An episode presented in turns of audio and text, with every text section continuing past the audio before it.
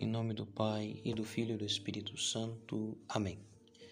Queridos irmãos, queridas irmãs, no Evangelho de hoje nós ouvimos nosso Senhor Jesus deplorar a conduta hipócrita dos escribas e fariseus que ocupavam a cátedra de Moisés, mas sendo eles mestres da lei, suas ações, sua conduta não estavam em conformidade com a lei que eles proferiam. Nosso Senhor desmascara e denuncia muitos vícios que os fariseus cultivavam. A incoerência, ou seja, ensinavam uma coisa e faziam outra, também denuncia a dureza deles para com o próximo, seu egoísmo, sua vaidade, o exibicionismo na prática das virtudes e também a ambição de honras.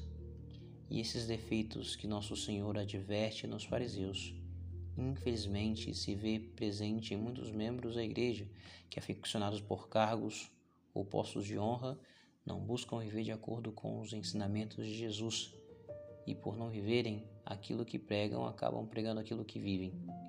Pois bem, não basta se dizer cristão se, ne se negligenciamos os deveres que ser cristão implica. A conduta e o ensinamento farisaico é algo detestável pois se manifesta como uma antítese da conduta e do ensinamento de Jesus. Se põe, se coloca como um contraste né, com o ensinamento de Jesus. Os fariseus ensinavam e não faziam, e Jesus praticou tudo o que ele ensinou, até mesmo a ponto de morrer na cruz. Os fariseus colocavam fardos aos outros, Jesus alivia o fardo Vinde a mim, todos vós que estáis cansados de carregar pesados fardos, e eu vos aliviarei, diz o Senhor. Os fariseus faziam obras para serem vistos. Jesus, ao realizar seus milagres, se retirava do meio da multidão e muitas vezes recomendava aos curados que não contassem a ninguém. Os fariseus gostavam de ocupar os primeiros lugares e Jesus ensina a escolher os últimos.